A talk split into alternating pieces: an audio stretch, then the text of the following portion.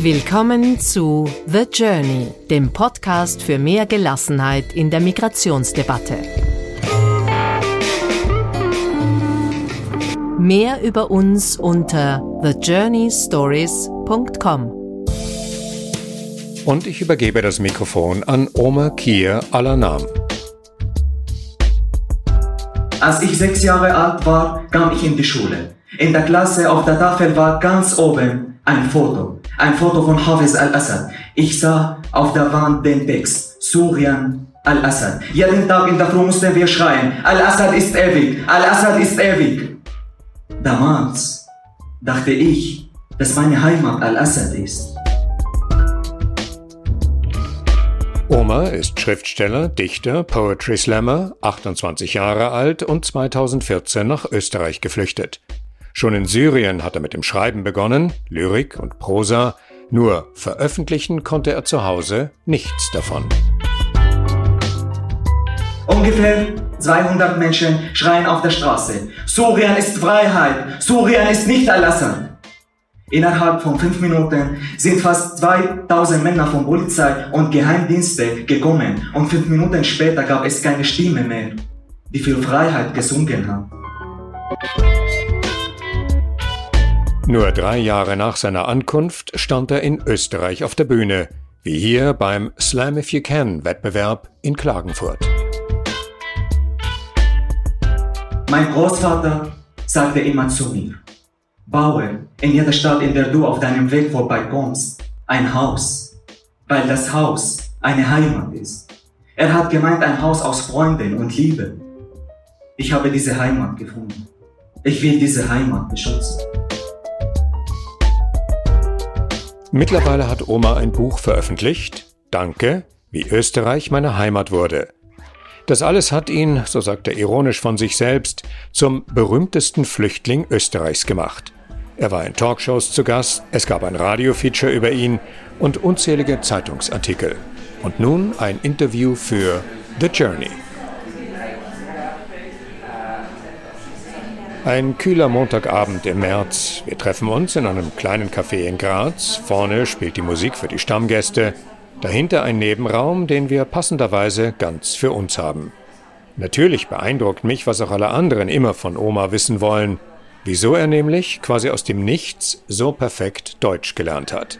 Dieser Frage schließe ich mich an zum Auftakt unseres Gesprächs übers Schreiben, übers Sprechen und vielleicht am wichtigsten über das Bauen von Brücken.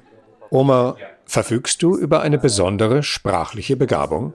Eigentlich nicht, also oder zumindest habe ich mal so gedacht, weil ich hatte Englisch und Französisch in der Schule gehabt, also sechs Jahre Französisch, Englisch immer, auch später auf der Uni, aber ich habe immer Sprachen gehasst und ich dachte, Sprachen sind nicht meine und ich eigentlich, ich wollte gerne Sprachen lernen. Aber mit Deutsch war anders, ich wollte es. Und irgendwie, irgendwann hatte ich Spaß daran. Also das war eine unglaublich große Freude, wenn ich zum Beispiel gerade zu Hause was gelernt habe, neue Worte gelernt habe und da war ich in der Stadt und ich habe diese Worte brauchen können, ja. Und das war eine unglaublich große Freude. Ja, das kenne ich, ich habe was geleistet. Und eben weil ich auch auf Deutsch schreiben wollte. Also das ist ein Grund, warum ich unbedingt Deutsch lernen wollte, weil ich dachte, ich will eine Geschichte und ich will diese Geschichte weiter erzählen. Und um diese Geschichte weiter zu erzählen, brauche ich die Sprache. Geschichten zu schreiben, um sie zu erzählen, hast du ja auch schon in Syrien getan. Stimmt aber das ist, also dort ist anders gelaufen sozusagen. Äh, ich habe mit 16, 17 ungefähr angefangen äh, zu schreiben und das war da, damals das erste, was ich geschrieben habe äh, im englischen Unterricht und das war super langweilig.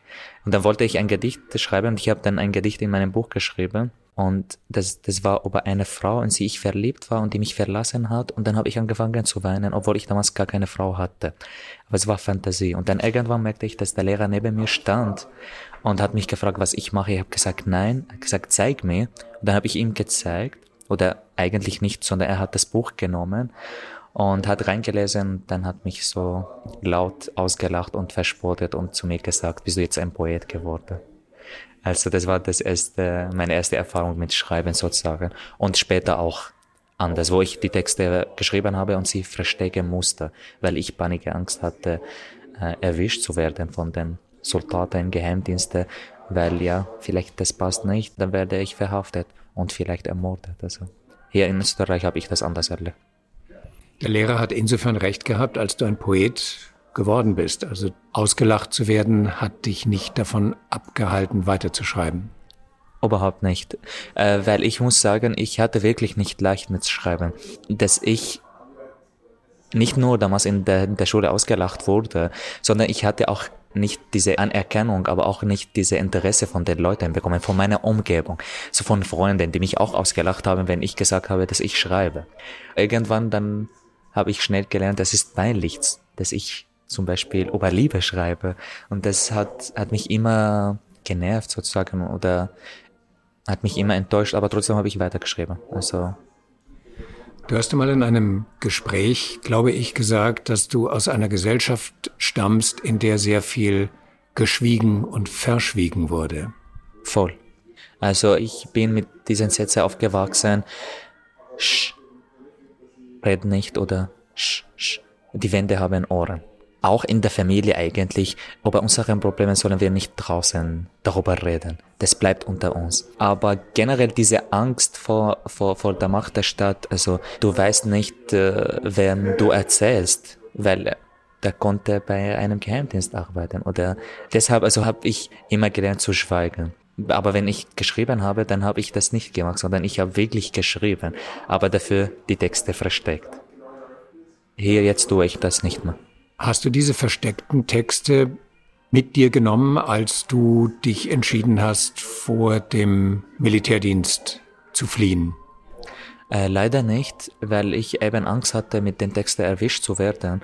Und weil unterwegs, damals bin ich in den Libanon ge gefahren und unterwegs hat viele Checkpoint-Kontrolle gegeben.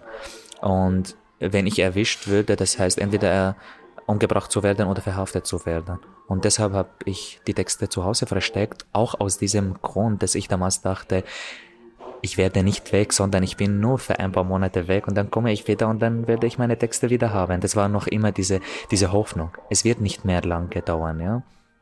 Die Welt wird diese Menschen hier nicht lange im Stich lassen. Sie werden, diese Leute werden geholfen, ja. Und dann habe ich Syrien verlassen, bis äh, bis das Haus zerstört wurde und ich die Texte für immer verloren habe. Ich habe sie nicht mitgenommen, das war ein Fehler, vielleicht. Das Haus wurde zerstört. Was ist mit den Leuten passiert, die in diesem Haus gewohnt haben? Zum Glück war die Familie war nicht drin. Du hast ja nicht nur Texte zurückgelassen, du hast ja auch Menschen zurückgelassen. Was ist mit denen jetzt? Ich werde jetzt über Freunde mehr reden, nicht über die Familie. Ich habe vor kurzer Zeit ich weiß nicht wann genau, ein Foto von einem Freund bekommen, der in, in Europa in einem Land lebt, aber nicht in Österreich. Das ist von der Zeit, wo wir in, in der Schule waren. Und, oder na, doch nach der Schule, nach der Schule, genau. Und wir waren Freunde einer Gruppe, sechs, glaube ich, Bursche. Aber als ich das Foto gesehen habe und ist mir gleich aufgefallen, dass äh, nur zwei mehr am Leben sind. Und einer lebt in Österreich und der andere in einem anderen europäischen Land. Und das war für mich sehr zynisch. Du bist nach Österreich gekommen, du hast deine Texte hinter dir gelassen, du hast wieder ganz von vorne anfangen müssen. Ganz, ganz von Anfang an und mit einer neuen Sprache, die mir fremd war, aber die mir nicht mehr jetzt so ist. Also in, ich sage immer in, mein, in einer Sprache, die nicht meine war, aber die doch langsam meine geworden ist. Man sagt ja immer, dass man eine neue Sprache wirklich beherrscht oder sich zu eigen gemacht hat, wenn man anfängt, in ihr zu träumen. Ist das bei dir der Fall? In meinem Kopf doch, ich träume auch äh, auf Deutsch und manchmal passiert so, dass ich äh, auf Deutsch auch denke, also oft eigentlich. Also dann sitze ich irgendwo und dann denke ich, ja das und dann muss ich das machen und so und oder denke ich an einen Text, aber auf Deutsch. Und aber nicht nur, sondern gemischt mit Arabisch. Und das ist super interessant für mich, weil auch, auch wenn ich manchmal an einem Text arbeite, dann ist es zum Schluss wirklich eine Mischung, äh, Arabisch-Deutsch.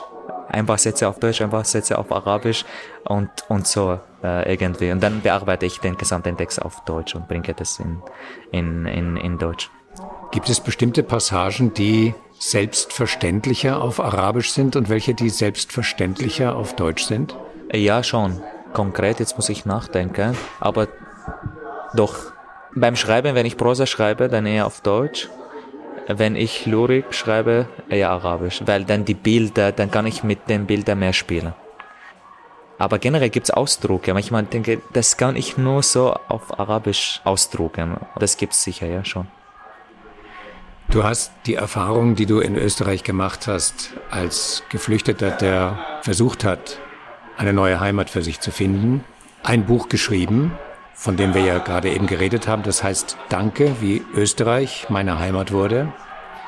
Und ich habe gerade heute Morgen, bevor ich in Salzburg weggefahren bin, um hierher zu diesem Interview zu fahren, auf deinem Facebook-Eintrag gelesen, dass du vor einem Jahr, als das Buch erschienen ist, sehr viele widersprüchliche Gefühle in dir gespürt hast. Und eines davon ist das Gefühl, verzweifelt gewesen zu sein.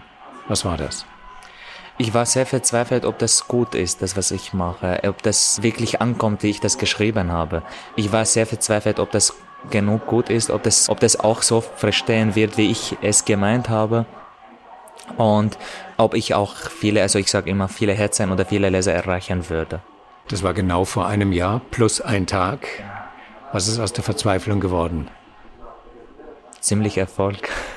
Ziemlich auch viel Freude. Also ich, ich freue mich auch besonders wirklich sehr darüber, dass ich in, in diesem Jahr und durch dieses Buch auch viele unglaublich wunderbare Menschen kennenlernen durfte.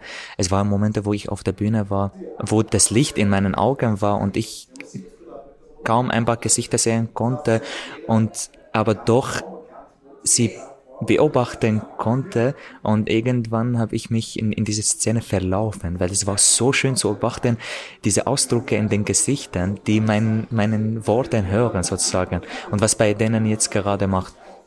Ich durfte viele, viele wunderbare Menschen äh, kennenlernen, viele Jugendlichen vor allem. Ich war viel in Schulen und das, also ich sage immer, das Publikum, diese Jugendlichen sind, sind wirklich ein besonderes Publikum, weil die interessieren dich voll für, für die Themen, die gerade in Gesellschaft präsent sind, die, die brauchen äh, gefragt werden, die brauchen auch mit denen geredet werden. Was würden wir von Ihnen erfahren, wenn wir Ihnen zuhören? Wirklich gehört zu werden, das heißt, die Politik wirklich mehr auf, auf die Jugendlichen achtet, von ihnen auch hört, weil die haben doch viel. Sie tragen eben Empathie äh, in, in, in sich und das macht mir Hoffnung, ehrlich gesagt. Das macht mir Hoffnung vor allem für diese Gesellschaft, für die Entwicklung dieses Gesellschafts. Sie haben viel zu, zu sagen. Die generelle Stimmung in der Gesellschaft scheint eine der Abwehr und der Ablehnung zu sein. Du sagst, vielleicht ist das so, aber das ist nicht bei allen so und bei vielen Jugendlichen definitiv nicht. Ich war einmal zum Beispiel in einer Schule, wo der Auftrag für einen Burschen war, wenn du ein Bundeskanzler wär, wärst und du ein, ein, eine Rede halten müsstest. Bitte. Jetzt bist du auf der Bühne und jetzt hältst du die Rede. Und er hat eine typische rechte radikale Rede gehalten.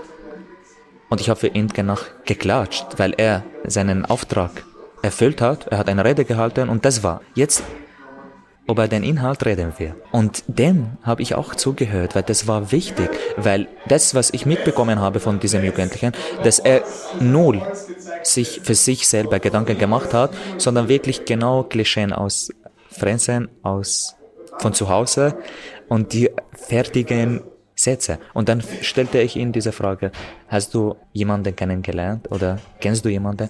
Er hat ganz einfache Antwort gegeben, nein. Und das habe ich schon gewusst. Und mit dem sollte auch geredet werden. Weil das heißt nicht, dass er keine Empathie in sich trägt, sondern er ist bereit zum Gespräch. Und das ist gut. Dadurch, dass du viel mit Jugendlichen zu tun hast, wie groß ist der Anteil derjenigen, die tendenziell, so wie dieser Junge bei diesem Workshop, in Klischees denken und vielleicht auch handeln? Und wie groß ist der Anteil derjenigen, die du triffst, die sich jenseits der Klischees bewegen, sich öffnen und alternative Szenarien für sich entwickeln, wie Zusammenleben möglich ist.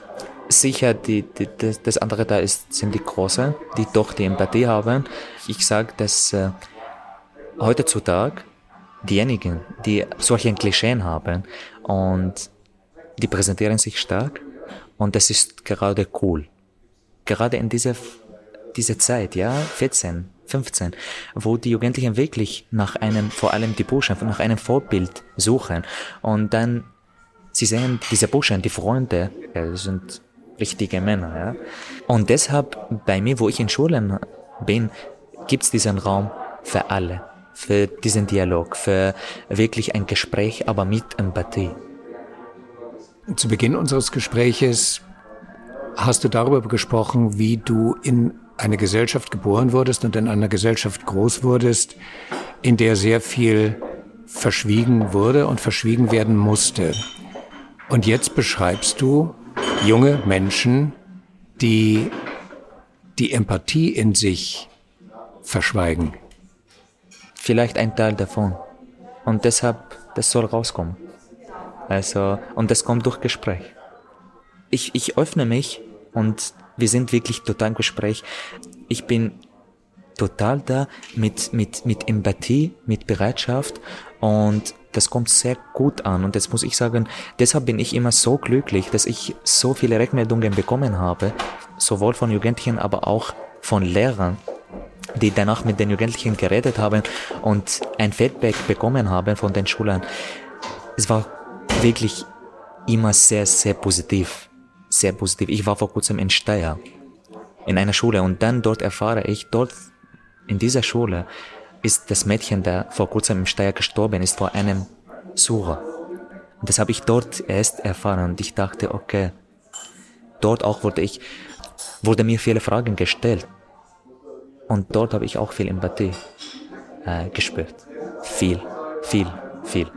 Für mich ist gerade diese Jugendlichen sind die einzige Hoffnung oder die wirklich die große Hoffnung.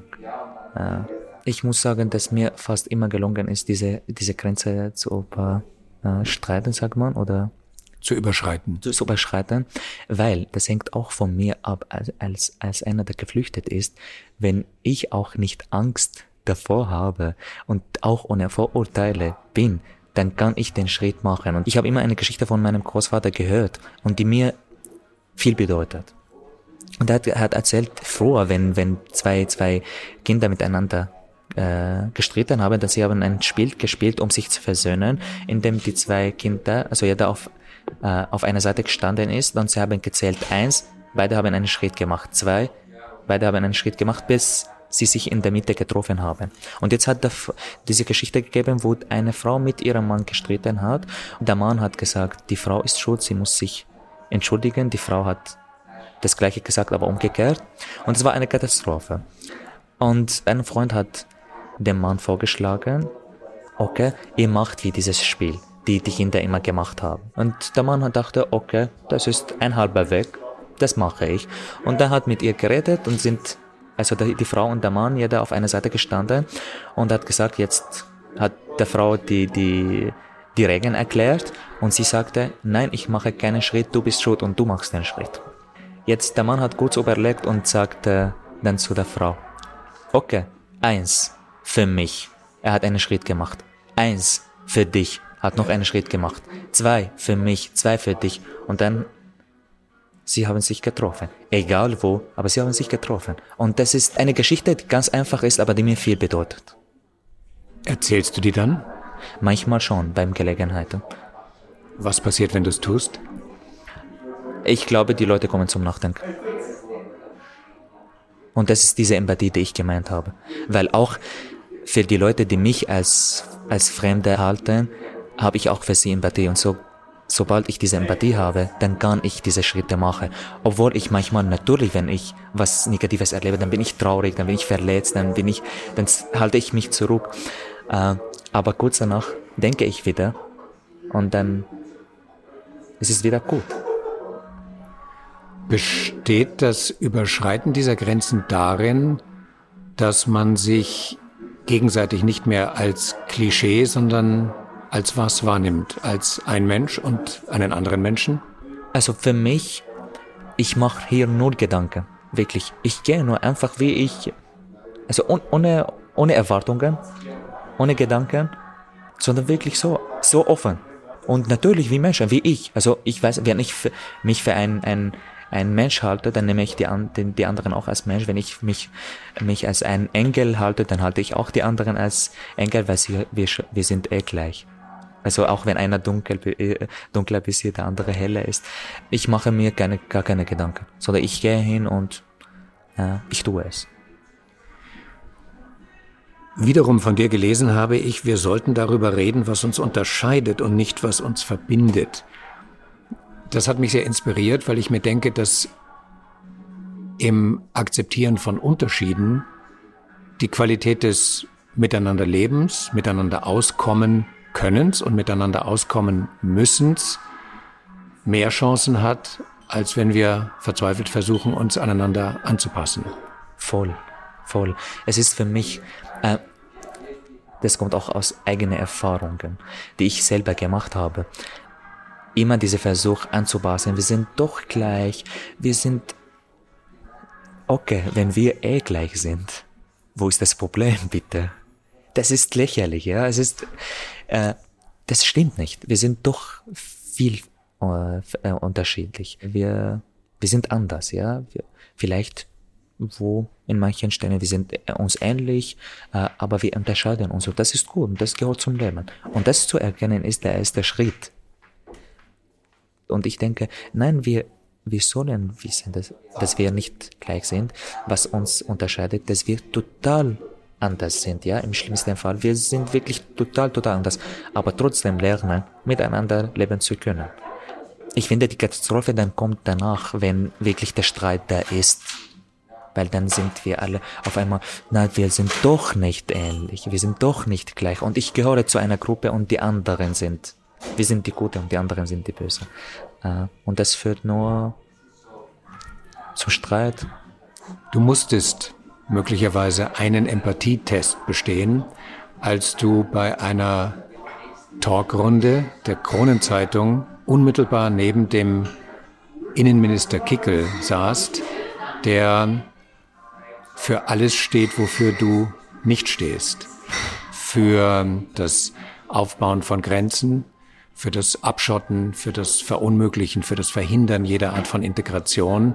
Wie war es dort in dieser konkreten Situation deine Empathiefähigkeit aufrechtzuerhalten? Äh, ich muss sagen, damals hatte ich äh, Empathie für die Zuschauer und Zuschauerinnen. Und deshalb war ich dort. Weil es ein ein großer Teil davon, die verzweifelt sind, muss ich sagen, und die nicht jetzt Freunde der Zuwanderung sind, ja, oder des Fremde in diesem Land kommen. Äh, aber ich bin trotzdem hingegangen, weil ich, will, ich wollte auch diese Leute erreichen. Mit dem Herr Innenminister habe ich nicht gespürt, dass es Bereitschaft gibt, um Probleme zu lösen. Und da bin ich ganz ehrlich und das, es wird wieder dort nur über Probleme geredet.